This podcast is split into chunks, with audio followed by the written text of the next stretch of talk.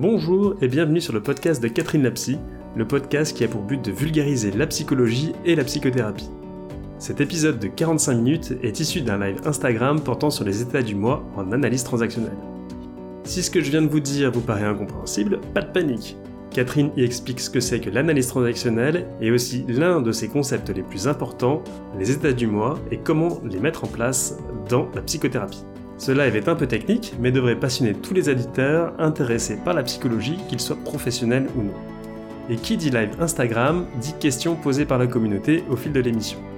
Si vous aussi vous souhaitez assister ou participer au live, abonnez-vous sur Instagram au compte de Catherine Apsy. Vous pouvez aussi vous abonner gratuitement à la Lettre Psy, notre newsletter qui sort toutes les deux semaines, avec des articles portant sur la psychologie et la psychothérapie. Vous y trouverez aussi les infos sur les prochains lives et nos sorties vidéo ou de podcast.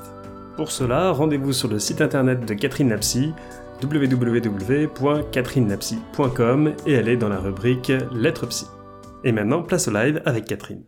Bienvenue à ce live de ce soir où nous allons parler des états du mois en analyse transactionnelle parce que c'est euh, le sujet que vous avez choisi lors du dernier live. Euh, alors, les états du. Alors, déjà, l'analyse transactionnelle, pour les personnes qui ne savent pas ce que c'est, c'est une approche de psychothérapie, mais pas que. Euh, J'étais euh, la semaine dernière dans une espèce de séminaire qui durait euh, trois jours où euh, il y avait tout plein de personnes qui préparent des examens en analyse transactionnelle. Donc moi je prépare ma certification, mais il y a des personnes qui, qui, préparent un examen pour devenir superviseur en analyse transactionnelle et pour devenir superviseur de superviseur et pour devenir formateur, etc. Et on était tous regroupés. Et en fait il y a ce qu'on appelle quatre champs en analyse transactionnelle, c'est-à-dire qu'il y a quatre domaines dans lesquels on enseigne l'analyse transactionnelle.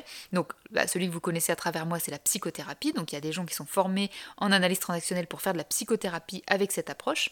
Et puis, il y a des gens qui sont formés au coaching. On appelle ça le champ conseil. Il y a des personnes qui sont formées euh, au consulting en entreprise, on appelle ça le champ organisation. Et il y a des personnes qui sont formées dans le milieu scolaire, on appelle ça le champ éducation. Donc euh, en analyse transactionnelle, dans ces différents champs, il y a des concepts qui sont euh, similaires mais on ne les utilise pas exactement de la même manière. Donc moi, je fais partie du champ psychothérapie. S'il y a des personnes qui font de l'analyse transactionnelle dans un autre champ, bah, ce sera intéressant que vous puissiez euh, rebondir sur ce qu'on va se dire, euh, parce que parfois on n'utilise pas exactement les mêmes choses, même si les concepts, les concepts de base sont les mêmes. Alors, les états du mois, qu'est-ce que c'est en analyse transactionnelle? Ah oui, donc je n'ai pas dit oui, ce que c'était l'analyse transactionnelle. Donc, l'analyse transactionnelle, c'est l'analyse des transactions. Et les transactions, c'est des échanges euh, qu'on a les uns avec les autres. Euh, donc, en fait, c'est une thérapie relationnelle. On va utiliser la manière dont on est en relation. C'est très grossier, mais c'est un peu l'idée. On va utiliser la manière dont on est en relation avec les autres pour comprendre comment on fonctionne euh, et savoir d'où viennent les problématiques qu'on a, pourquoi on fonctionne comme on fonctionne, etc. Et et, voilà. Donc les états du mois, c'est un des concepts euh, euh, comment dire, centraux de l'analyse transactionnelle parce que ça va expliquer euh, comment ça se passe à l'intérieur de nous. Alors Berne, qui a créé l'analyse transactionnelle, considérait qu'il y avait plusieurs types de parties en nous, plusieurs modes de fonctionnement. Il faut savoir que c'est pas Berne qui a inventé les états du mois. on se sert des états du mois aussi dans d'autres approches, et notamment en psychotraumatologie. Je travaille avec une des approches qui s'appelle PIT, psychothérapie intégrative des traumatismes complexes, on utilise aussi les états du moi, mais pas exactement de la même manière que euh, Berne. Sont les Watkins, euh, les époux Watkins qui ont euh, un petit peu développé ce, concept d'état du moi, qui disait qu'en gros on avait plusieurs types de parties en nous, et il y avait des parties qui étaient plutôt comme des enfants intérieurs, on pourrait dire, donc c'est des parties blessées, on pourrait dire comme ça, est-ce que ça se rejoint avec la psychanalyse dans le sens où la base c'est le transfert? Vous voulez dire l'analyse transactionnelle, pas les états du moi, c'est ça?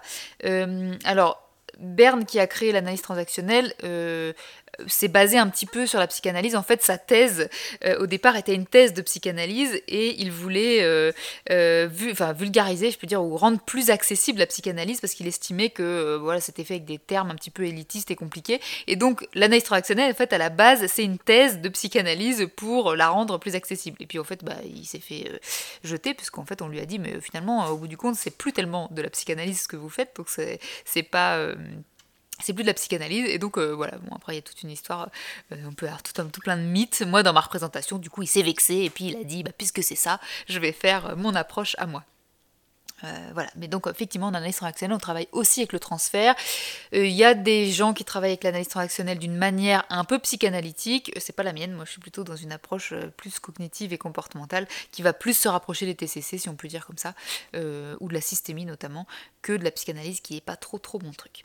Alors, si je reviens à mes états du mois, donc ce sont des parties. Euh, donc les Watkins euh, disaient voilà, on a plusieurs parties en nous euh, qui vont pas s'exprimer tout à fait de la même manière et qui vont être un peu issues d'événements de vie, voire de traumatismes qu'on a vécu, qui vont un peu se fixer en nous euh, et qui vont comporter euh, euh, à la fois un type d'émotion, un type de fonctionnement qui aura l'âge qu'on avait à ce moment de ce traumatisme. Alors après, si on veut le prendre sur un plan plus biologique et scientifique, hein, c'est une histoire de connexion dans, le cerveau, finalement, de neurones. Quand vous vivez des traumatismes, bah, finalement, il y a, dans votre mémoire, il va y avoir des choses qui vont s'inscrire en vous. Euh, et qui vont garder finalement la mémoire de ce traumatisme.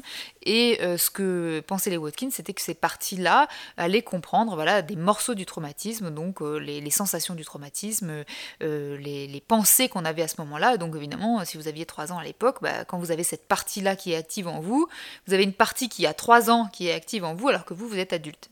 Excusez-moi, on voit le reflet dans mes lunettes. Dites-moi si ça vous gêne. Euh, donc voilà, ça, servait à ça d'identifier les états du moi, c'était de savoir un petit peu euh, euh, pourquoi il y avait des parties de nous parfois qui réagissaient de manière pas très adulte. Alors lui, Berne, en analyse réactionnelle, il considère qu'il y a trois types de parties, donc il appelle ça les états du moi. Alors effectivement, le terme de moi vient de la psychanalyse. il y a des parties enfants, Enfin, en fait, lui, il dirait qu'il y a une partie enfant, une partie adultes et une partie parents. Et chacune, elles ont euh, des fonctions différentes.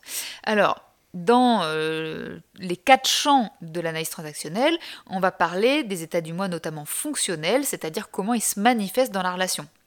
Et c'est là que peut-être vous connaissez différents types d'enfants et différents types de parents.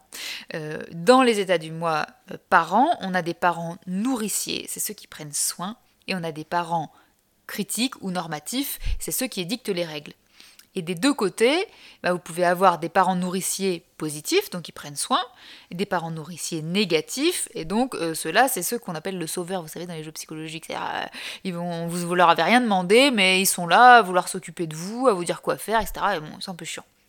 De même côté, le parent critique ou le parent plutôt euh, le parent normatif, quand il édicte des règles protectrices, par exemple, on traverse pas, on dit à ses enfants euh, euh, ne pas traverser en dehors des passages cloutés, c'est protecteur. Mais on peut être un parent normatif négatif, c'est là quand vous allez donner des ordres et ça va ressembler à ce qu'on appelle le persécuteur dans les jeux psychologiques. Et puis dans les états du moi enfant, dans l'état du moi enfant, on a trois types alors vous avez un type qui s'appelle l'enfant libre, qui est un peu le graal de la psychothérapie, retrouver son enfant créatif, euh, euh, son enfant, euh, comment dire, insouciant, un petit peu spontané, etc. Et puis vous avez deux types d'enfants adaptés. Adaptés, ça veut dire qu'ils s'adaptent à l'autre, à la relation. Adaptés, soumis. Adaptés, rebelles. Et ils ont pareil, tous ces trois types d'enfants, en avoir, euh, ils sont dans leur côté négatif ou dans leur côté positif. Donc voilà, vous avez euh, différentes parties en, vous. Et alors l'intérêt de les connaître, c'est qu'on peut connaître les relations qu'ils ont à l'intérieur de vous. Parfois, en analyse transactionnelle, on a ce qu'on appelle des impasses, c'est-à-dire une sorte de dialogue entre notre partie enfin une partie parent en nous et une partie enfant et ils sont pas d'accord et ils se battent et ça peut créer des blocages. Donc par exemple en analyse transactionnelle, on va travailler le dialogue entre ces états du moi euh, pour euh, sortir d'un blocage ou d'une impasse. Et puis, ça peut nous permettre aussi de savoir dans quel état du moi on se trouve quand on parle à quelqu'un. Si vous parlez avec, à quelqu'un à partir de votre état du moi parent, vous allez certainement appeler l'enfant en l'autre. Et donc, bah, l'enfant, vous pouvez en avoir un soumis, il va pas trop vous déranger, mais vous pouvez vous prendre un enfant rebelle dans la tête. donc aussi, ça nous permet de savoir dans les relations, en fonction de comment on se positionne dans une relation avec quelqu'un, euh, et ben voilà ce qu'on va aussi provoquer. Alors, à nouveau, je dis à nouveau parce que je le dis souvent, on provoque des choses en gros à 50%, alors c'est arbitraire, hein, mais c'est pour rappeler que quand on est deux dans une relation, on ne peut pas provoquer quelque chose tout seul. Donc par exemple, vous allez provoquer à 50% bah, le fait que l'autre se rebelle contre vous, en tout cas, ou s'adapte à vous. Ou si vous parlez à partir d'une partie enfant, peut-être vous allez convoquer un parent. Donc des fois, vous avez quelqu'un qui va vous faire la leçon qui va vous expliquer la vie, mais peut-être vous avez une part dans la manière dont vous êtes exprimé au départ. Donc voilà, connaître les états du moi, les comprendre, ça nous permet bah, de, mieux comprendre les relations qu'on peut avoir avec les autres, mais ça nous permet aussi de comprendre les relations qui se passent à l'intérieur de nous, entre diverses parties de nous. Donc pour les gens qui ont déjà fait de l'analyse transactionnelle, euh, euh, vous avez peut-être pu euh, explorer ça, savoir à quel moment, peut-être dans votre travail, vous êtes plus, je sais pas moi, si vous êtes instituteur ou institutrice, peut-être vous parlez plus à partir de votre état du mois par an, et là c'est adapté de le faire. et puis peut-être quand vous rentrez le soir, vous continuez à parler à votre état du mois par an, et puis là, votre conjoint ou votre conjointe, ça le gonfle. Donc ce qui est important, c'est de savoir parler à partir de, enfin, de savoir investir dans les relations ou avec soi-même les trois états du mois et, euh, et, et, on a, parce qu'on a besoin de tous, on a besoin de toutes ces parties-là. Et puis après, nous, en psychothérapie, on va avoir ce qu'on appelle aussi les états du moi structurels, c'est-à-dire que on va utiliser aussi les états du moi, non pas euh, pour ce, ce, qui se passe dans la relation maintenant, dans le présent, mais pour comprendre comment ça s'est construit. Là, je vais moins parler ici parce que c'est un petit peu plus technique et c'est peut-être pas ce que vous êtes venu chercher. Bonsoir Mélina. Alors, je vois qu'il y a quand même des questions qui, commencent à venir, donc c'est, euh, je vais commencer à répondre à ce que vous demandez. Euh, les personnes auxquelles on a été confié et par lesquelles on a été maltraité, ils rentrent dans quelle case? Alors, c'est pas une histoire de case parce que euh, on, est les trois à la fois. on est parents, adultes et enfants. Alors on met des majuscules hein, pour pas pas les confondre avec le vrai parent. On peut être dans un état du moi parent alors qu'on est un enfant. Euh, notamment les enfants qui prennent des responsabilités très jeunes, bah, ils, sont à partir de leur état du mois parent, mais ils sont enfants. Et on peut être dans un état du mois enfant alors qu'on est adulte ou qu'on est parent. Donc c'est vraiment euh, à comprendre comme euh, des différents types de fonctionnement à l'intérieur de nous, mais on utilise toutes ces, hum, toutes ces parties-là tout le temps. Enfin, il faudrait, ça c'est l'idéal, c'est-à-dire qu'on devrait pouvoir les investir euh, tous euh, à, différents moments où c'est adapté. Le problème c'est que parfois il y a des personnes qui ne savent pas investir une des parties, on va appeler ça l'exclusion, et parfois vous avez votre adulte qui est contaminé par un état du moi, donc quand il est contaminé par l'enfant, on va appeler ça des illusions, et il va prendre les illusions pour des vérités. Et puis quand ça vient du parent, c'est-à-dire qu'on va le dessiner comme ça, parce qu'en fait, en analyse réactionnelle, on décide les trois ronds comme ça, sur, les uns sur les autres. Et quand il y a une contamination de l'état du moi parent dans l'adulte, eh ben ce sont nos préjugés qu'on prend pour des vérités. Donc déjà, faire ce travail de décontamination, ça nous permet aussi de euh, être un peu plus objectif sur un certain nombre de choses. Et quand on est un peu plus objectif, je dis un peu plus parce que l'objectivité n'existe pas vraiment dans la réalité, mais parce qu'on est tous contaminés quelque part par nos croyances. Mais globalement, si on est un peu plus avec du recul, eh ben, ça peut nous permettre de débloquer des situations où on se rend compte qu'on a été pris dans des croyances, euh, dans des illusions ou des préjugés justement. Vive les transactions parallèles. Donc euh, ça c'est Axel qui lui travaille donc euh, en analyse transactionnelle en orga, enfin il me semble, ou en conseil peut-être, tu peux nous dire Axel. Il n'est pas dans le même champ que moi parce qu'il n'est pas psychothérapeute, mais il utilise l'analyse transactionnelle aussi. Donc les transactions parallèles, ça veut dire que donc il a fait une vidéo là-dessus. Hein. Si vous allez sur euh, le, YouTube Noveras Coaching, vous allez trouver des, vidéos sur les états du mois. On a différents types de transactions. Donc les transactions parallèles, c'est quand moi par exemple, si je m'adresse à partir de mon adulte à l'adulte de quelqu'un d'autre, et que l'autre, à partir de son adulte, s'adresse à mon adulte, c'est parallèle.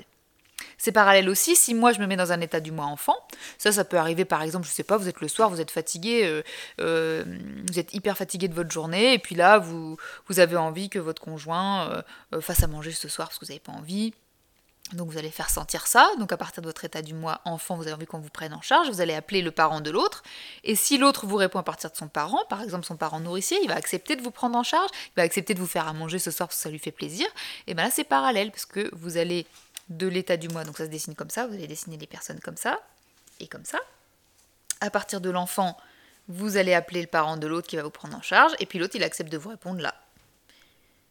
Et puis parfois, ça va être deux enfants qui jouent ensemble, on va se raconter des conneries, on va se raconter des blagues, on est les enfants libres, spontanés, hop, si j'écris, si j'écris, si je parle à partir de mon enfant libre, en bas. Donc euh, si vous nous écoutez en podcast, en fait, hein, c'est les, états du mois sont le parent en haut, en dessous on fait un rond pour l'adulte et en dessous un rond, un rond pour l'enfant.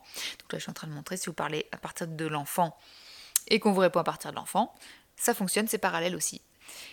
Si vous parlez à partir de votre parent, je ne sais pas, vous faites un débat politique et vous êtes en train de juger tous les autres qui font, pensent pas comme vous, mais que vous êtes d'accord tous les deux, vous êtes tous les deux dans des transactions parallèles. Vous parlez aux parents de l'autre en disant vous avez des préjugés, voilà, mais c'est pas mal les préjugés. Hein, le cerveau en a besoin pour pouvoir simplifier sa pensée. Donc euh, tant qu'on fait pas de mal aux autres, on a le droit d'avoir des préjugés. Vous allez pouvoir dire, je sais pas moi, les gens euh, qui ne payent pas d'impôts, euh, ce sont vraiment euh, des gens qui sont pas, comment dire, ils, ne veulent pas aider les autres, etc. Puis l'autre va vous dire, bah oui, franchement, c'est n'importe quoi, etc. Hop, parallèle. Et puis parfois on a des, des transactions croisées, c'est-à-dire que vous, vous allez appeler un état du mois chez l'autre, mais c'est pas celui que vous pensiez qui va vous répondre. Donc par exemple, vous appelez à partir de votre adulte et puis quelqu'un va vous juger. Donc on va vous répondre à partir du parent vers l'enfant. Donc voilà, les différents types de transactions. En analyse transactionnelle, on dit qu'une conversation ou un échange qui fonctionne bien, c'est un échange dans lequel les transactions parallèles durent le plus longtemps possible. Mais nous, en, psychothérapie, je suppose que c'est pareil dans tous les accompagnements, en coaching aussi, peut-être Axel pourra nous dire, euh, on essaye de croiser les transactions pour aider les personnes à euh, ne plus fonctionner dans euh, leur fonctionnement qui leur pose problème et on essaye de modifier, nous, la manière dont on va parler aux gens pour qu'ils activent d'autres états du moi qu'ils utilisent peut-être moins habituellement. C'est très métaphorique finalement, c'est en ça que ça peut rejoindre la psychanalyse quelque part. On est dans du symbolisant. Alors on pourrait dire ça, mais à la différence de la psychanalyse, c'est que là en analyse transactionnelle, euh, c'est beaucoup plus concret euh, et c'est moins métaphorique justement. On va les dessiner les états du moi, on va euh, chercher avec les patients qu'est-ce qu'il y a dedans, d'où ça vient, comment ça s'est construit, et ensuite on peut les faire parler entre eux, etc. Donc il y a un côté beaucoup plus concret que ce qu'il pourrait avoir en psychanalyse. Alors après, si on veut l'interpréter avec la psychanalyse, bien sûr, il y a un côté métaphorique parce que si on fait une IRM dans le cerveau, on ne va pas trouver les états du moi, bien sûr. Donc c'est une modélisation aussi, mais euh, c'est une modélisation qui est beaucoup plus concrète que la psychanalyse qui va être beaucoup plus conceptuelle. Donc nous, on a des exercices euh, qui vont être plus, je pourrais dire, pragmatiques. En tout cas, on peut les utiliser comme ça. Je sais qu'il y a des gens en analyse transactionnelle qui restent dans quelque chose de plus métaphorique et de plus symbolisant, justement. Mais moi, j'ai une approche plus, parfois, comportementale et cognitive euh, qui va faire qu'en analyse transactionnelle, moi, je vais utiliser des choses très, très concrètes. Les états du moi, on les utilise, on va déterminer très précisément ce qu'il y a dedans avec le patient. Et, voilà, parfois, on va faire des jeux de rôle pour, euh, les faire parler ou les comprendre. Quel est le, but de l'AT en thérapie? Est-ce que c'est faire interagir autrement les états du moi, en modifier certains? Quelle place prend le thérapeute dans ce cas? Alors le but de l'AT en thérapie, ce serait, c'est un peu large parce que les états du moi, c'est un des concepts de l'analyse transactionnelle, mais là il y en a plein. Euh, et donc, euh, comme toute approche de thérapie, le but de l'analyse en thérapie, c'est d'aider le patient à changer ce qu'il a besoin de changer ou ce qu'il a envie de changer. Euh, donc on va utiliser la modélisation euh, euh, qui vient des concepts transactionnelle, comme on le ferait avec d'autres approches qui travaillent d'une autre manière, pour aider le patient à changer. Donc là, avec les états du mois, bah, par exemple, là, comme je viens de le de le comment dire de, donner les exemples par exemple. On va euh, je vais expliquer au patient ce que c'est un état du moi qu'est-ce que on peut y trouver dedans et ensuite on va chercher ensemble euh, en gros parfois quel âge il a. Donc là ça va ressembler un petit peu plus à ce que faisaient les Watkins c'est ce qu'on peut faire en traumato mais on va dire voilà dans l'état du moi parent alors quel type de parent il y aurait est-ce que ce serait un parent nourricier? Parfois on va leur donner des noms donc quel type de comportement il aurait quel âge il aurait euh, quel type de pensée il aurait quel type d'émotion il a et puis on va essayer de les identifier très précisément par exemple, donc on peut faire ça, et ensuite on va essayer d'identifier les impasses et on peut les faire parler entre eux pour les faire négocier. Ça dans un jeu de rôle par exemple, avec une visualisation, ou comme on peut dire en, psychotraumatologie, euh, euh, un exercice hypno-imaginatif.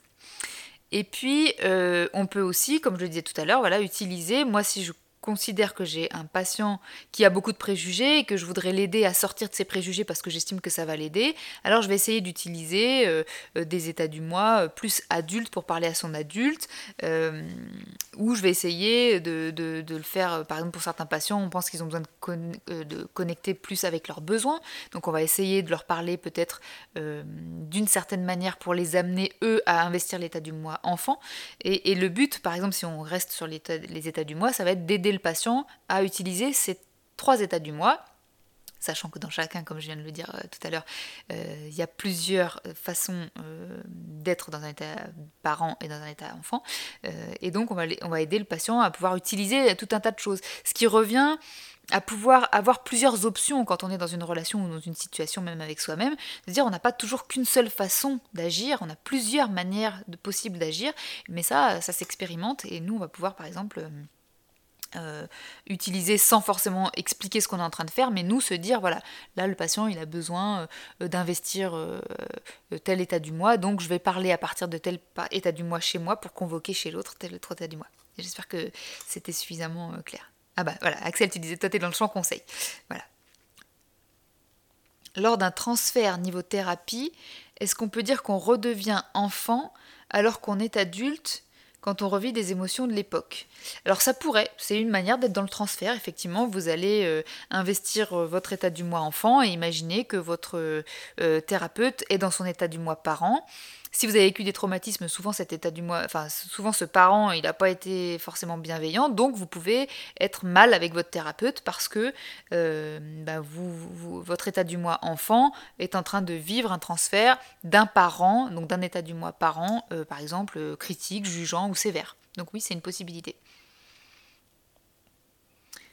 Super intéressant, bah, tant mieux si ça vous intéresse. Rester dans les relations parallèles ne va pas aider à créer une sorte de confrontation en allant chercher le client. Exactement. Donc, euh, euh, dans un état du moi qu'il n'a pas l'habitude d'utiliser. voilà, donc là, ce que nous dit Axel, qui lui aussi travaille avec l'analyse transactionnelle dans le champ conseil, donc, puisqu'il est coach, euh, c'est que euh, nous, comme euh, en tant que thérapeute, si on veut travailler avec les états du mois, notre but c'est de faire des transactions croisées, parce que sinon la discussion peut durer longtemps. On peut discuter popote hein, avec les patients si on veut, mais ils sont pas là pour ça.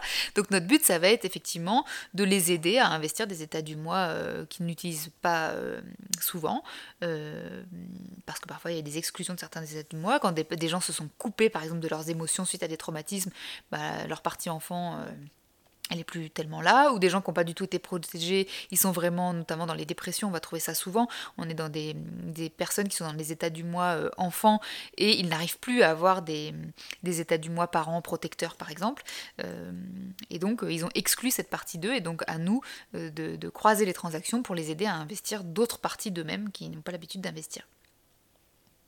Merci pour ce live trop cool. Écoute, c'est les, les, gens qui ont choisi ce thème. Moi, j'avoue que j'étais vraiment surprise quand vous, vous me l'avez proposé parce que euh, euh, c'est très technique quand même, les états du mois en extractionnel. D'ailleurs, on voit bien, on est, on est moins que d'habitude. Mais quand même, euh, vous êtes un certain nombre à être quand même intéressé. Donc voilà, moi, je, je, fais Enfin, bien sûr, si, j'estime que j'ai une compétence sur un sujet, si, vous me proposez des sujets sur lesquels j'ai aucune compétence, je ne vais pas faire, mais voilà, c'est intéressant. Voilà, grâce à vous, je fais des lives sur des thèmes que j'aurais pas forcément pensé faire. Alors ensuite, il y a d'autres questions. Dommage, je reprends le boulot dans 5 minutes, mais très intéressant. Mais ce sera en podcast. L'analyse transactionnelle est passionnante et vous expliquez très bien. Je voudrais savoir quelles sont les limites de l'analyse transactionnelle. Écoutez, moi pour l'instant, euh, oui, vous avez, ce que là, vous, avez pratiquement déjà répondu à ma question. Moi pour l'instant, euh, je vois pas spécialement de limite. Alors là où moi je vais plus utiliser l'analyse transactionnelle, ou moins c'est en traumato. Parce que comme je suis spécialisée en psychotraumatologie, j'ai d'autres approches que je trouve plus je pourrais dire efficaces, entre guillemets, euh, plus simples à utiliser, en tout cas, voilà, je vais le dire plutôt comme ça,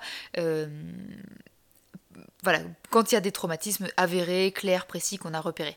Parce que, euh, alors voilà, je vais, soulever un, débat, mais en analyse transactionnelle, on n'a pas de protocole. Alors des gens vont dire, justement, c'est très bien. Et moi, je trouve que le protocole, si on sait ne pas euh, s'enfermer là-dedans, et c'est très important parfois malheureusement quand on apprend un protocole, euh, on a tendance à... Enfin, il peut y avoir des gens qui vont s'enfermer là-dedans et qui du coup ne s'adaptent plus du tout ni à la personnalité du patient, ni à là où en est le patient. Et le patient, il peut naviguer un certain nombre d'états de, différents pendant la thérapie, donc c'est très important de pouvoir s'adapter. Mais néanmoins, un protocole, ça peut être rassurant. Parfois, pour un patient, quand il y a un protocole, euh, il se sent sécurisé par ce protocole et il va aller plus loin que s'il n'y en avait pas. En tout cas, moi, c'est ce que j'ai l'impression qui se passe dans la pratique. Donc, c'est très euh, intéressant d'avoir des protocoles dans certaines approches, je trouve, en psychotraumatologie, où le sentiment de sécurité est central, puisque le propre d'un traumatisme, c'est de faire péter le sentiment de sécurité.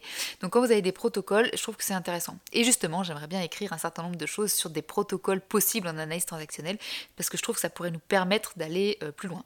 Bon, si vous me suivez depuis un certain temps, vous savez que je fais déjà trop de trucs par rapport à la charge de travail que j'ai, donc Petit à petit, je cherche à diminuer ma charge de travail au cabinet. Euh, je, veux garder le cabinet parce que c'est vraiment euh, ce, qui, me passionne et ce qui a fait que j'ai changé de métier. Mais euh, comme on développe d'autres choses de plus en plus sur les réseaux sociaux, il y a des choses que je voudrais développer, mais pour l'instant, j'ai pas le temps. Mais j'ai des idées d'articles justement sur le plan de traitement et en, analyse transactionnelle, éventuellement l'utilisation de certains protocoles qui pourraient être rassurants. Donc moi, voilà, pour moi, on peut travailler sur absolument tout en analyse transactionnelle. Hein. J'ai des collègues qui ne travaillent avec la thé et ils font plein plein de choses très bêtes intéressantes, et notamment avec les couples. Moi, je trouve que le travail avec les couples en analyse transactionnelle, c'est fantastique, parce que justement, ça travaille la relation. Mais en traumato, pour moi, voilà, ce serait peut-être un petit peu, alors une limite, je sais pas, hein, on peut travailler le traumatisme avec l'analyse transactionnelle, mais euh, je trouve que ça manque de structure, voilà, à ce moment-là, à cet endroit-là. Voilà, je pourrais dire ça. Après, euh, moi je fais de la thé, donc tout c'est surtout euh, c'est la manière, l'analyse transactionnelle dont moi je me représente les gens. C'est-à-dire quand je rencontre un patient et qui commence à me raconter son histoire, je me représente euh, le patient en termes d'analyse transactionnelle. Et d'ailleurs j'ai ma première page de dossier du patient, c'est mon diagnostic avec les concepts, les concepts datés. C'est-à-dire que je fais pas un diagnostic, est-ce que mon patient est bipolaire, borderline, etc. Si j'estime qu'il y a des diagnostics comme ça à poser je vais envoyer chez un psychiatre parce que souvent il va y avoir besoin de médication et moi je ne prescris pas. Mais par contre, euh, je fais un diagnostic d'analyse transactionnelle, c'est-à-dire bah, quels sont les états du mois que je pense que euh, mon patient investit, est-ce qu'il y a des exclusions des états du mois, est-ce qu'il y a des contaminations, donc c'est-à-dire des préjugés ou des illusions. Euh, et puis voilà, pareil avec tous les autres concepts, je vais faire un diagnostic en fonction de ça pour pouvoir proposer. donc c'est vraiment ma manière de me représenter le patient. Euh, y a-t-il des états du moi qui ne sont aucun des trois dans la méditation par exemple? J'ai pas compris votre question. Parce que les états du moi, c'est vraiment des parties de soi. Donc les Watkins, pour eux, il y en avait plein, et voilà, il y en avait plein de différents. C'est des parties de, soi, euh, suite à notre construction finalement, notre histoire. Euh, Berne, lui, il les a regroupés en trois, donc il a dit qu'il y avait des enfants, des adultes et des parents. Euh, après, bah, sinon ça s'appelle pas état du moi. C'est vraiment état du moi, c'est le terme spécifique, quoi des Watkins et de Berne et aussi euh, dans. Donc du coup, vous précisez peut-être votre question, j'ai peut-être pas bien compris. Je me demandais comment on reconnaît dans quel état du moi se situe une personne dans une communication, comment le thérapeute le repère chez lui-même. Alors en fait, euh, euh, quand on apprend l'analyse transactionnelle, ce serait un peu long à les expliquer ici, mais il y a un certain nombre de comportements verbaux et non verbaux, une manière de s'exprimer. Euh, par exemple, quand vous êtes en train de faire, oui, alors bon, franchement, ces gens qui payent pas d'impôts, bon, voilà, vous avez les sourcils froncés, vous êtes en train d'avoir un ton de voix particulier qui fait que vous êtes dans un état du moi parent parce que vous êtes en train d'activer des croyances euh, que vous allez généraliser. Donc en fait, on a une manière de repérer avec le langage. C'est pour ça que je dis souvent en analyse transactionnelle, on est aussi formé à, repérer le langage non, verbal, des gens euh, et la prosodie des phrases, euh, les tons de voix, etc., qui vont faire que certains comportements et certaines choses qu'on va montrer au-delà du discours, euh, vont permettre aussi d'aider. De, de, Il y a des champs lexicaux. Euh, quand vous dites il faut, on doit, voilà, ça c'est des, états du moi parentaux. Euh, voilà, donc il y, a, tout un tas de, choses auxquelles on est attentif qui nous permettent de, faire des hypothèses en tout cas, parce qu'en fait la seule personne qui peut vraiment savoir dans quel état du moi elle est, c'est la personne qui le vit. Mais nous, on va faire des hypothèses avec le patient. et voilà. J'espère que ça répond à votre question. Euh, peut-être la limite avec des personnes délirantes. Alors, euh, bah, c'est tout le sujet. Euh, pas forcément. Parce que, alors déjà dans le passé, il y a des gens, il faut savoir, qui ont fait, alors c'était à l'époque des années 70, hein, il y a plein d'approches de psychothérapie qui ont été, moi je, mets tout ça dans ce que j'appelle New Age, qui ont fait beaucoup d'expérimentations, plus ou moins comment je pourrais dire, euh, plus ou moins touchy, je le dirais comme ça. Et d'ailleurs, en analyse fractionnelle, il y a des gens qui ont fait des expérimentations qui ont posé problème, notamment parce qu'ils considéraient pouvoir guérir de la schizophrénie. Euh, alors euh, voilà, les expérimentations ont été un peu particulières, ils ont, eu des soucis sur le plan juridique hein, aux États-Unis. Euh, bien sûr, tout ça ne se fait plus aujourd'hui, soyez rassurés. Mais en revanche, ça nous a quand même appris un certain nombre de choses sur le fonctionnement des parties, des, parties, des personnes qui, qui, avaient des épisodes délirants. Donc parfois, on pourrait considérer qu'il y a des choses qu'on peut faire. Alors on ne guérira pas de la psychose, hein. de toute façon à ce jour on considère quand même qu'on ne guérit pas, qu'il y a besoin de médicaments quand même. On peut stabiliser des choses, mais on ne peut pas guérir. Mais euh, on peut en comprendre quelque chose, notamment avec les parties des états du mois, parce que en traumatologie notamment, euh, on peut euh, travailler. Alors, on considère que le trouble de l'identité, parfois, peut être du côté de la psychose, et là, on le travaille vraiment avec des parties. Alors, dans la théorie de la dissociation structurelle, on les appellera pas les états du mois, mais enfin, ça y ressemble quand même vraiment. Donc, on pourrait considérer qu'il y a des choses qu'on peut faire. On guérira pas, mais on peut faire. Et donc en analyse transactionnelle, je, pense qu'on peut quand même travailler avec les états du mois. D'ailleurs, hein, les chiffres, donc les personnes dont je parlais là, ils ont fait des choses euh, qui étaient limites, mais ils ont fait quand même des choses pas que limites, ils ont aussi fait des choses très intéressantes. Et eux, ils travaillaient avec des personnes qui étaient euh, euh, atteintes de schizophrénie. Donc je pense qu'il y a quand même des choses à faire. Peut-être que ça nécessite qu'on ne reçoive pas ces personnes Enfin, cela dit, si on est très aguerri, on peut les recevoir en libéral quand même, même si on les voit pas souvent en libéral. Mais moi, je pense qu'il y a quand même des choses qui sont possibles. Donc, la limite, euh, ça dépend ce qu'on appelle limite. Oui, on va va pas guérir, ça, oui, on est d'accord. Euh, oui, il faut être très aguerri quand même aussi euh, et connaître ses pathologies, c'est très important parce que sinon, on a des risques pour les personnes et pour nous en tant que thérapeute de, de, faire n'importe quoi. Donc, il faut, y aller avec comment dire, beaucoup de précautions, mais moi je pense pas que ce soit forcément plus une limite que dans d'autres approches. Parce que justement l'approche des états du mois elle est très intéressante. Comment activer différents états du mois selon les séances de thérapie? Bah, c'est ce que je disais tout à l'heure. C'est-à-dire que vous allez voir dans quel état du mois est votre patient et vous, vous allez investir euh, l'état du mois que vous estimez euh, nécessaire votre patient. Euh, donc parfois, ben, moi je vais activer mon état du mois enfant si je veux amener peut-être euh, un, patient ou une patiente à être dans son état du mois enfant aussi, à stimuler sa créativité, euh, ses besoins, d'être en contact avec ses besoins, etc. je vais peut-être être un petit peu plus, faire plus d'humour, être un peu plus spontané que je le suis déjà dans... parce que c'est quand même un de de caractère. Mais, voilà, si parfois je pense qu'il y a besoin de précaution et de protection, je vais activer euh, plus mon état du mois euh, parent protecteur. Enfin, voyez, donc euh, nous, en tant que thérapeute, on est censé quand même avoir travaillé ça hein. en analyse transactionnelle, contrairement à, l'université. Il y a vraiment, vraiment une demande d'avoir fait une psychothérapie forte, et on considère que ça fait partie justement de, de la formation donc c'est très important de se connaître pour pouvoir connaître bah, justement ces états du mois et tout un tas d'autres choses bien sûr, mais là on parle des états du mois. Donc de les connaître pour pouvoir aussi les activer, euh, au-delà de les reconnaître seulement chez le patient et de pouvoir en faire le diagnostic, euh, c'est important de pouvoir les activer euh, nous pour pouvoir les utiliser justement au service de la thérapie c'est tellement intéressant de pouvoir comprendre un peu des concepts qui ont la capacité de nous aider. Bah, c'est ça que moi j'adore en analyse transactionnelle, c'est que euh, justement du fait que Berne voulait euh, euh, simplifier ou vulgariser finalement la, psychanalyse, il a fait des choses très abordables. Alors Parfois, et je le regrette aussi de temps en temps, c'est comme c'est, il a utilisé des termes, voilà, comme si vous connaissez le triangle dramatique, vous connaissez persécuteur, victime, sauveur. on a l'impression qu'en fait, c'est comme parent, adulte, enfant, on a l'impression que n'importe qui pourrait comprendre ce concept c'est fait pour que ce soit compréhensible, mais en même temps, c'est pas des termes simplistes non plus. On peut faire des choses extrêmement complexes avec l'analyse transactionnelle, ça va très très loin. Euh, euh, et, et, ça suffit pas de se dire voilà là un, tu fais l'enfant. Oui mais alors ça sert à quoi de comprendre ça?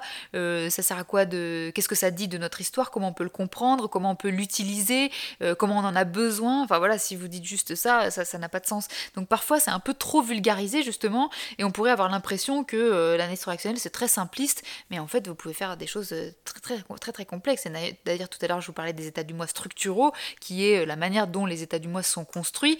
Voilà et à l'intérieur de l'enfant, vous avez aussi un parent, un adulte, un enfant, euh, et à l'intérieur de, euh, de l'enfant, de l'enfant, vous avez un parent, un adulte, un enfant. Euh, voilà, bon, ça je le détaille pas parce que c'est complexe, mais nous on travaille avec ça quand on est en psychothérapie. Donc voilà, c'est très intéressant et ça permet justement qu'on transmette aux patients un certain nombre de concepts qui vont l'aider à s'autonomiser, puisque c'est ça aussi qui était très cher à Berne, c'est que le patient, il est euh, très rapidement plus besoin de son thérapeute. Alors lui, parfois, il était très ambitieux sur le très rapidement, mais euh, il voulait vraiment qu'on puisse transmettre des outils et des concepts aux patients pour qu'ils euh, puissent le plus rapidement possible s'autonomiser.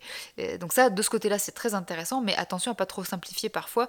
Et malheureusement, il y a des gens qui, visiblement comprennent pas très bien l'analyse transactionnelle, mais qui, qui croient l'avoir compris, et bon, en fait, ils en font pas grand-chose. Ce qui est bien dommage.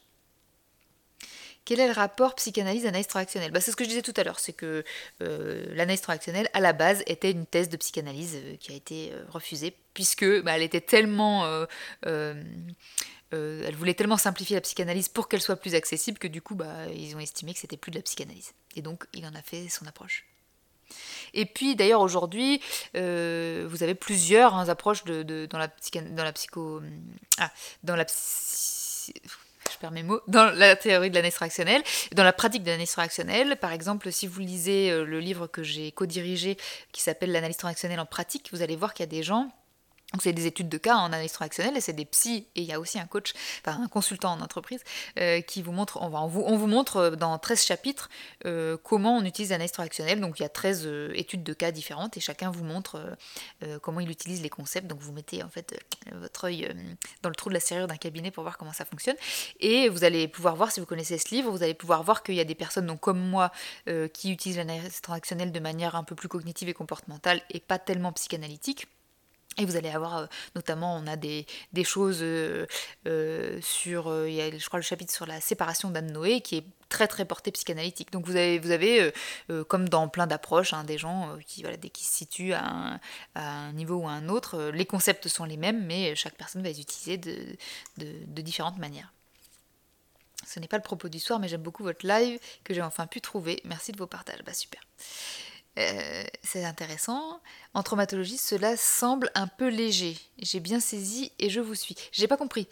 Euh, de la traumatologie, c'est pas léger. Euh, ah, vous voulez dire l'analyse transactionnelle C'est pas que c'est léger, c'est juste que maintenant, comme je suis spécialisée en traumato, moi je trouve que d'avoir des protocoles spécifiques, c'est sécurisant, euh, notamment pour le patient. Je trouve souvent ils se sentent sécurisés quand il y a un protocole. Même si bien sûr, j'insiste, il faudrait peut-être que je fasse un live d'ailleurs un jour là-dessus. C'est très important de ne pas s'enfermer dans un protocole et pas se dire voilà étape 1, étape 2, étape 3 et je vais faire ça avec tous mes patients de la même manière. Ça peut pas marcher ça. Donc il faut pouvoir euh, assouplir ces protocoles, mais Néanmoins, euh, je trouve qu'il y a quelque chose de sécurisant là-dedans. Alors que en analyse transactionnelle, comme dans d'autres approches d'ailleurs, hein, vous n'avez absolument aucun protocole et euh, voilà, on est dans l'improvisation à chaque fois. Et l'improvisation, c'est aussi important. D'ailleurs, on le fait parfois, euh, notamment en hypno-imaginatif dans, le traumatisme. Mais je trouve que ça pourrait mériter d'un peu plus de structure. Voilà, c'est ça que je voulais dire. C'est pas que c'est léger, euh, mais moi, dans ma manière de travailler, alors voilà, je trouve que ça, ça, ça, manque parfois de structure.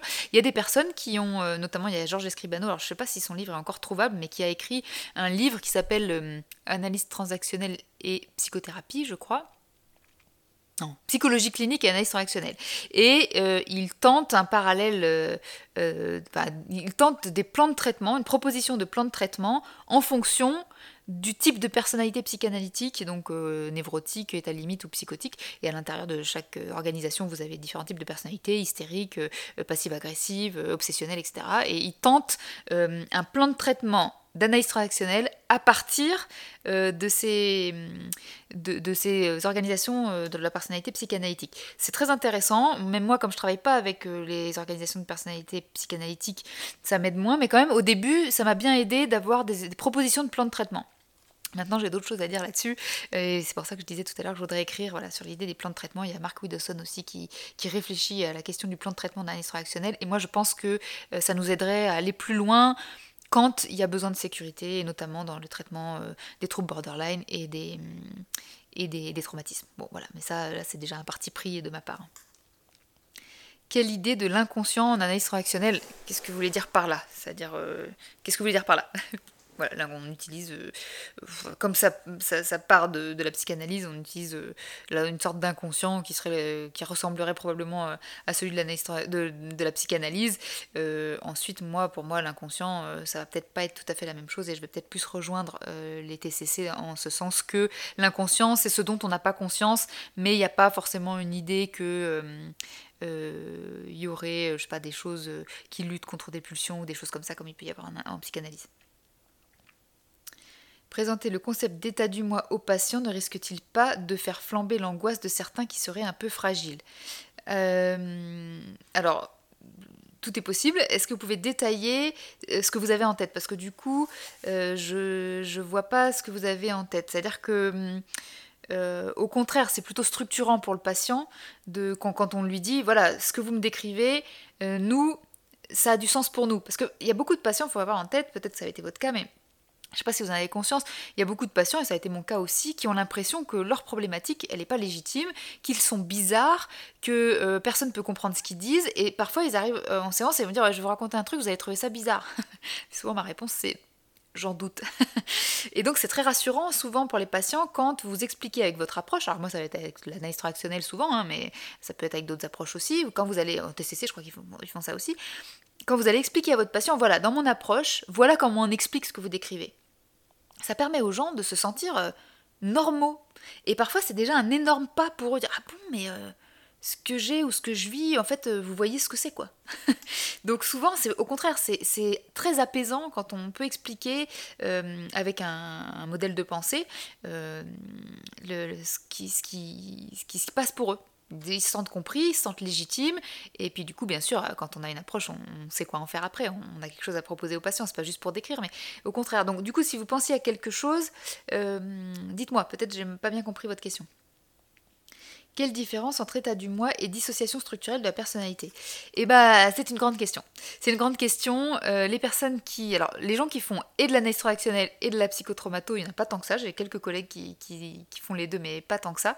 Euh, euh, ça vient du fait que comme l'analyse transactionnelle n'est pas, euh, pas enseignée à la fac, euh, il y a beaucoup de gens qui font de l'analyse transactionnelle mais qui ne sont pas psychologues, donc qui n'ont pas fait la fac, mais ils sont très bien formés quand même, hein, parce que c'est un cursus assez long. Et alors qu'en psychotraumato, en général, il faut être psychologue pour faire la formation. Donc souvent, si vous n'êtes pas psychologue et vous faites de l'analyse transactionnelle, bah, vous ne pouvez pas accéder à la traumato. Et quand vous êtes psychologue, vous avez rarement connu l'analyse transactionnelle puisqu'on n'en parle pas à la fac. Donc souvent, c'est deux milieux un peu différents. Mais en réalité, euh, moi je trouve que ça pourrait être la même chose. C'est simplement que ce sont deux approches différentes. Moi je trouve. Alors c'est pas si simple. Autant le MDR et certaines approches de psychotraumato se marient très très bien avec l'analyse transactionnelle, autant la théorie de la dissociation structurelle et euh, l'analyse transactionnelle, parfois ça se recoupe un peu, donc c'est difficile. Moi souvent j'essaye de comprendre en termes d'analyse transactionnelle ce qu'on fait en psychotraumato avec la théorie de la dissociation, la théorie de la dissociation structurelle. Je parle trop vite. Euh, mais en fait c'est deux approches différentes. Il faut les prendre comme deux... Euh, c'est un peu comme si vous parliez ou allemand ou grec.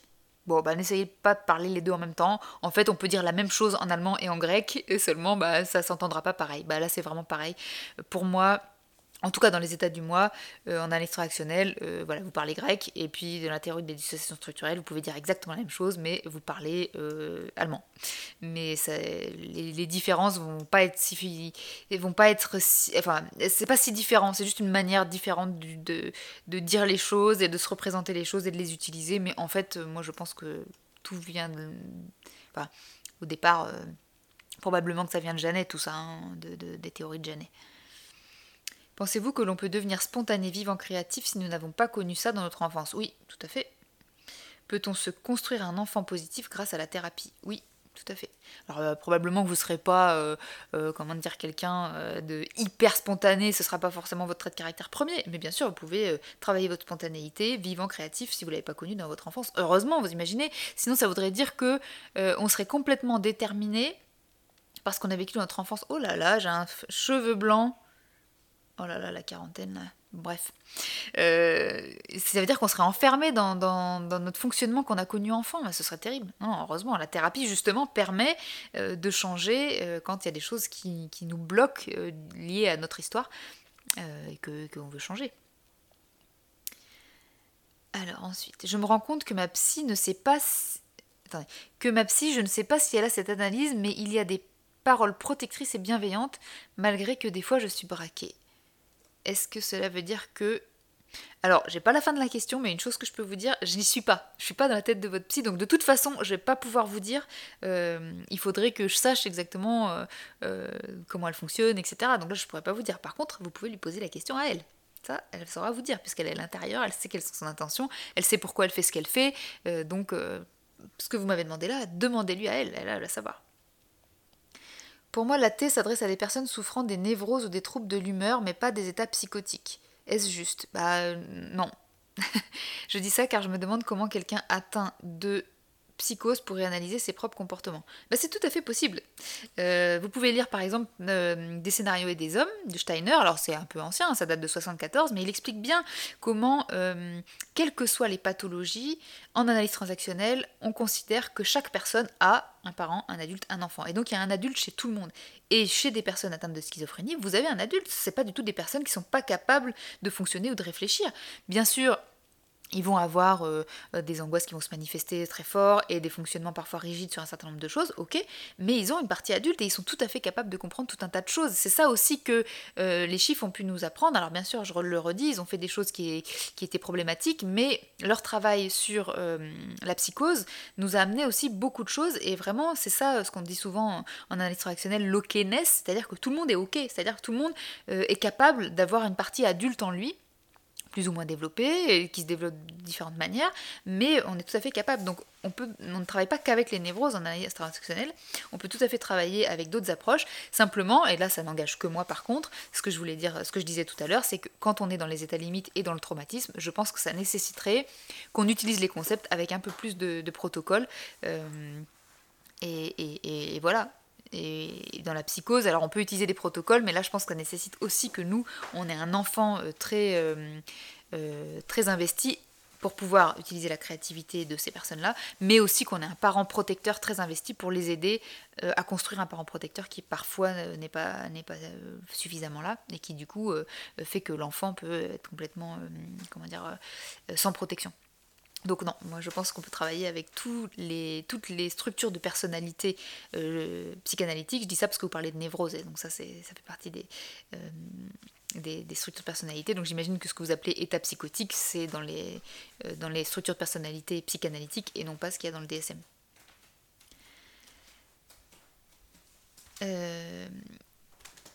Voilà, les personnes atteintes de troubles psychotiques sont tout à fait réceptives à la psychothérapie. Tout à fait, voilà, bah, là-dessus on se rejoint est capable de retour sur elle-même du moment où le trouble est stabilisé. Voilà. Et ça, vraiment, l'analyse transactionnelle le voit comme ça. Il y a vraiment cette vision de... Euh, euh, alors, il y avait peut-être un peu des choses, si vous lisez à nouveau Steiner, des, scénarios des hommes, à l'époque, euh, qui étaient un petit peu plus... beaucoup de choses viennent de la psychologie, que peut-être maintenant, avec des IRM, avec. Bon, on sait qu'il y a des choses qui sont aussi parfois en tout cas c'est ma vision des choses, c'est la faute à pas de chance, c'est des choses biologiques, etc. donc c'est peut-être un peu moins psychologisé tout, mais il y a quand même cette idée que, euh, oui, mais n'importe qui, n'importe qui a quelque part un adulte en lui. Et c'est notre boulot, nous, en tant que thérapeute, d'aller le chercher aussi pour qu'il puisse aider à stabiliser euh, un parent et un enfant qui serait, par exemple, euh, pas du tout stabilisé. Pour moi, ce n'est pas une question de pathologie, mais de tendance individuelle au-delà du diagnostic. Là-dessus, on est tout à fait d'accord. C'est très clair, merci. Plusieurs fois, ça m'est arrivé justement de dire je vous écris ce que je pense parce que j'ai peur de votre réaction. Eh ben, c'est super de, lui écrire ce que vous pensez. Et si un jour, petit à petit, vous êtes suffisamment en confiance, ça sera encore mieux de pouvoir le dire pendant le cabinet, parce que du coup, là, vous allez activer d'autres choses émotionnellement, parce que vous le dites bien, vous avez peur de la réaction, et là, du coup, vous pourrez activer cette peur et la travailler, elle pourra vous rassurer de manière un peu plus... Euh, euh, comment dire, euh, un peu plus, euh, j'allais dire efficace, mais je ne sais pas si c'est le terme adapté, mais vous en tout cas qui va vous faire plus travailler si vous êtes en face à face avec elle. Donc quand vous ne pouvez pas passer par l'écrit, c'est très bien, c'est un super début, vous êtes déjà dans la relation quand même, mais quand si vous pouvez le dire en direct, alors là vous êtes vraiment dans le travail de la relation d'attachement qui, va être très intéressant et très important. Et donc elle va pouvoir se mettre dans un parent nourricier, protecteur, qui, enfin, et protecteur qui va pouvoir vous aider à, vous occuper de votre peur. Très parlant la comparaison grec-allemand. Voilà, très bien. Peut-on soigner une blessure d'abandon avec cela? Tout à fait, on peut soigner tout un tas de trucs. Moi, franchement, euh, euh, c'est ça que, je trouve intéressant euh, dans, dans, plein d'approches qui ne travaillent pas avec le diagnostic psychiatrique, c'est-à-dire, euh, voilà, quelle que soit la pathologie psychiatrique que vous trouverez dans le DSM, euh, avec plein d'approches dont l'analyse transactionnelle fait partie, mais dont euh, le MDR fait partie, la théorie de la dissociation structurelle aussi, la, psychothérapie intégrative des traumatismes complexes aussi, l'ICV aussi, la thérapie des schémas, enfin plein de choses. C'est au-delà du diagnostic psychiatrique du DSM, on peut faire des diagnostics de votre fonctionnement. Alors chaque euh, approche aura ses termes à elle, mais finalement tous les chemins mènent à Rome. Et on peut soigner plein plein de choses avec ça. Donc euh, moi je pense que le tout est de savoir s'adapter justement et de pas s'enfermer dans pour telle thérapie, euh, pour telle pathologie, il faut telle thérapie. Non. Pouvez travailler, je sais pas moi, des troubles du comportement alimentaire avec plein d'approches différentes. Vous pouvez travailler des traumatismes avec pas mal d'approches différentes. Vous pouvez travailler des blessures d'abandon, comme vous dites, ou des blessures de rejet. Enfin, en fait, on dit blessure. Il y a des gens qui appellent ça blessure. Ce sont des traumatismes d'abandon ou des traumatismes de rejet ou de voilà, tout ce que vous voulez, avec tout un tas de choses. Alors, merci, j'imaginais pas ça, bien sûr. Ces personnes sont souvent brillantes. Merci beaucoup pour votre réponse très claire. Bah, super, si ça vous a. Si, j'ai réussi à transmettre euh, ce que j'avais en tête, c'est super. J'ai rencontré plusieurs patients psychotiques qui avaient des profils de patients au potentiel. Oui, pourquoi pas? Ah oui, vous voulez dire pour le... Oui, mais vous pouvez être au potentiel et pas être investi dans votre adulte. Le potentiel, c'est... Déjà, c'est un potentiel. Euh, et puis, ça ne veut pas dire qu'on est capable d'investir l'adulte. On peut utiliser son haut potentiel pour des préjugés euh, euh, et pour des illusions. C'est-à-dire que le haut potentiel, sa, sa caractéristique, c'est surtout la vitesse de traitement des informations, parce qu'il y a beaucoup de connexions très rapides, mais vous pouvez les utiliser à mauvais escient. C'est pour ça qu'on peut être au potentiel et, euh, je sais pas être en dépression ou avoir des... Alors bien sûr, c'est pas la majorité, hein, mais euh, c'est parce que quand vous avez des ruminations, par exemple, euh, chez le haut potentiel, ça va très vite et elles peuvent aller très loin. Donc c'est pas, c'est pas lié au fait d'investir forcément son adulte. On peut utiliser son potentiel. Déjà, on peut ne pas l'utiliser, son potentiel. Et puis, si on l'utilise, on peut l'utiliser aussi malheureusement au service de rumination, de, de jugement sur soi, etc. Donc là, on n'est pas forcément dans l'adulte. Merci pour ce compte recommandations de livres accessibles sur le sujet. Euh, alors, euh, accessible, lisez dans ce cas le grand livre de l'analyse transactionnelle. Là-dessus, c'est le, bouquin le plus accessible euh, sur les concepts d'analyse transactionnelle. Après, si vous êtes un peu aguerri, vous avez José Grégoire, euh, Trois états du moins interactifs, euh, c'est un peu technique, hein. donc là je ne sais pas si ça va vous parler, euh, voilà ce que je pourrais vous dire. Mais le grand livre de l'analyse transactionnelle de Laurie et France, donc Laurie Hawks et France Brécard, et sinon vous avez le cours de notre vie, je crois que Laurie elle a aussi écrit là-dessus. Voilà exactement ce que je voulais dire. Bah super. Je travaille avec des ados ayant des psychoses infantiles. L'institution semble les aider car les transferts sont diffractés entre les soignants et ils jouent des choses différentes avec chacun. Oui, alors la euh, euh, avec les enfants, c'est en train de se développer maintenant, euh, mais jusqu'à présent, ça l'était pas. Enfin, pas beaucoup, en tout cas, à ma connaissance. Et donc là, on doit utiliser plutôt l'analyse structurale. C'est assez différent, donc là, du coup, je ne développerai pas ça ici. Merci beaucoup à tout le monde d'avoir été là. Merci pour votre intérêt pour ce sujet très technique. et puis vous pouvez nous retrouver maintenant donc en podcast. Et puis pour les, les lives qui sont pas sont pas en podcast puisqu'ils ont été faits avant, vous pouvez nous retrouver euh, dans les IGTV. Et je vous souhaite une très bonne soirée à très bientôt.